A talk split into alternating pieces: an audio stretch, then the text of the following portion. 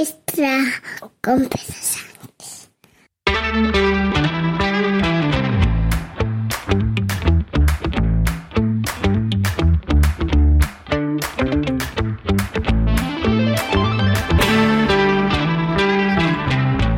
Buenos días, es miércoles 26 de abril de 2023, capítulo 970 de un podcast sobre mis cosas, que en el fondo son las tuyas, y hoy quiero hablarte de un fantasma. Eh, de un fantasma no es nadie que me haya pasado en un BMW de hace 30 años a toda velocidad y con el escape libre, no, no, no. Hablo de un fantasma de los de eh, verdad, entre comillas, de un ectoplasma, de un retornado, en este caso, de un revenant. Eh, me ha pasado en el trabajo, o sea, os lo tengo que contar. Mm, alguno se piensa a lo mejor que estoy de vacile. No, no, no, no estoy de vacile, llegad hasta el final. Aunque ya os digo que todavía la historia mm, no está aclarada. Por lo tanto, para mí esto todavía es un ectoplasma, no tengo ninguna otra explicación. Eh, que sea un, un ectoplasma tampoco es una explicación, ya lo sé, pero es la única explicación que os puedo dar. Veréis, em, yo los lunes suelo recibir, por, por motivos eh, que ahora no vienen al caso, ahora me toca recibirlo a mí, antes lo hacía otra compañera, todos los lunes recibo eh, un correo electrónico con un resumen de aquellas intervenciones de la policía local que son relevantes para nuestro trabajo. Y el pasado lunes, y sigue sin aclararse, recibí un correo en el que se me explicaba la intervención de una patrulla eh, con una persona que eh, llamaba la atención de los policías porque su vecino le estaba enviando aire envenenado. Sí, así como suena. No voy a dar más explicaciones porque no las puedo dar ni las debo dar, pero básicamente para que me para que veáis un poco también cómo está el mundo, ¿eh? quiero decir que el mundo está muy complicado últimamente. Pero no, no, no es ese el problema. El problema es que cuando me identifican al vecino, me pasan la identificación pues para lo que suele ser una práctica en mi trabajo, ¿no?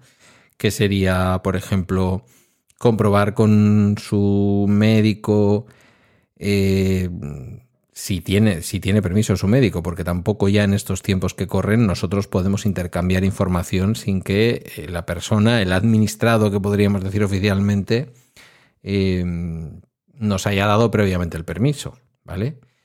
Pero sí al menos hacerle saber que ha habido una intervención de la fuerza pública en una situación en la que como mínimo la persona ha presentado una cierta confusión desde el punto de vista mental, ¿vale? En esas estábamos cuando yo me voy a... Nosotros tenemos varias formas de comprobar una identidad o de comprobar si es alguien a quien conocemos, ¿vale? Porque somos muchas trabajadoras sociales en el equipo y aunque a mí no me suene el nombre de entrada, eh, puede ser una persona atendida por otra compañera o lo que sea. Entonces yo me fui al eh, gestor que tenemos de gobierno vasco de, expedientes, digamos, de intervención social y no me aparecía el nombre. Me fui al gestor de expedientes municipal, que ya es más raro porque ahí, digamos, se refleja todo lo que un vecino hace con el ayuntamiento, desde cambiarse el padrón hasta pagar una multa o recibir una ayuda, y tampoco me aparecía. Y me fui definitivamente al padrón municipal. Y en el padrón municipal tampoco me aparecía, pero me decía que figuraba en el histórico, es decir, se trata de una persona que alguna vez ha estado en el padrón del municipio. Eh, bueno, voy y compruebo que hay unas letras, eh, figura en el histórico, pero figura de baja, es decir, no está de alta en el padrón, eh, ya no vive en el municipio. Pero además es más complejo porque si alguien que ha vivido en el municipio se ha ido del municipio, pone que ha estado, es decir, figura en el padrón, figura de baja, pero figura, no figura en el histórico, figura de baja, y además nos dice destino. destino, Getafe. Bueno, pues ya sabemos que es una persona que una vez que se desempadronó, mejor dicho, una vez que se fue a empadronar a otro sitio, el siguiente municipio donde se empadronó es Getafe. Y esto lo ves, porque desde Getafe habrán tenido que mandar al ayuntamiento del municipio donde trabajo, habrán tenido que mandar un aviso de que esa persona se ha empadronado en Getafe y que por lo tanto se proceda a la baja del municipio de origen. Esto es una cosa muy curiosa que si queréis un día lo hablamos, si os interesa el tema de los empadronamientos y cómo va, ¿vale? Porque antiguamente no se hacía así. Antiguamente tú ibas al municipio donde estabas empadronado, pedías la baja y con el papelito de la baja te ibas al nuevo municipio a darte de alta lo que provocaba que mucha gente al final perdiera su empadronamiento, porque si pasaba, no me acuerdo si eran 15 o 20 días y tú no te dabas de alta en el siguiente municipio, directamente tenían que hacerte un alta ya de una manera un poco extraña, ¿vale? Y figurabas de alta, rompías de alguna manera tu tiempo seguido en el padrón en un municipio español. Pero bueno, el caso es que el hombre aparecía en el histórico y el motivo de la baja Mm, no era un desplazamiento a otro municipio. Figuraba en el histórico de baja con una clave que era DE. Inmediatamente pensé, este tío está muerto.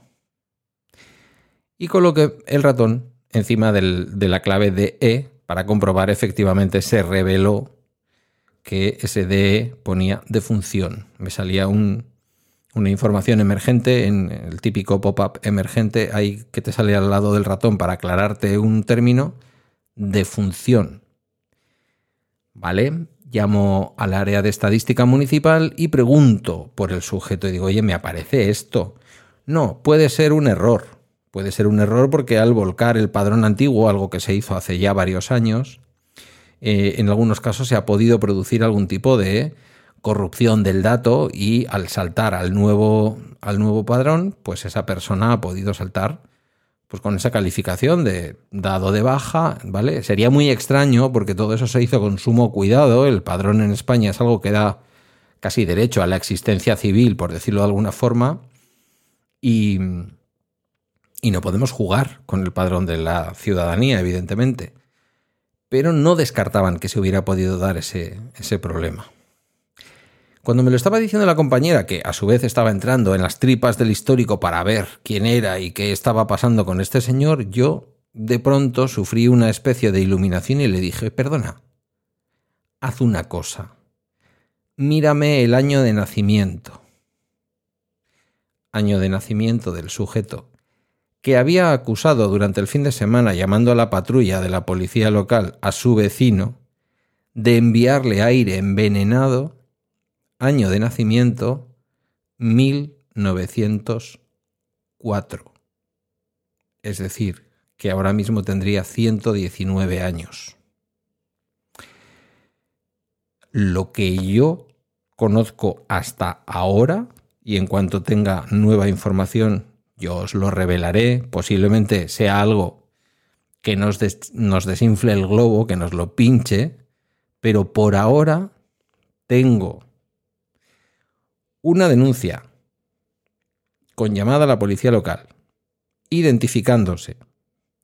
Desconozco si presentó su DNI o simplemente le tomaron los datos.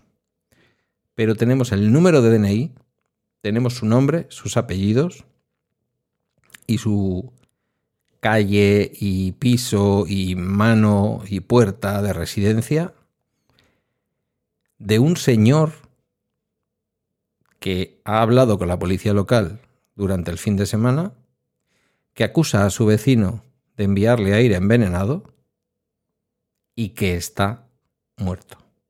Está muerto porque, quiero decir, nació en 1904, figura de baja en el padrón, muerto desde el año 89. Entonces, ¿quién ha presentado esta denuncia? ¿Con quién ha hablado la policía local? de dónde ha vuelto este señor para decir que el vecino le envenena el aire.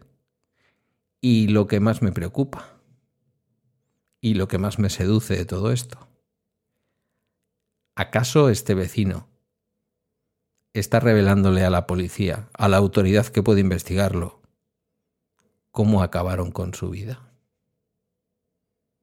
Ahí lo dejo. Hasta aquí el bala extra de hoy.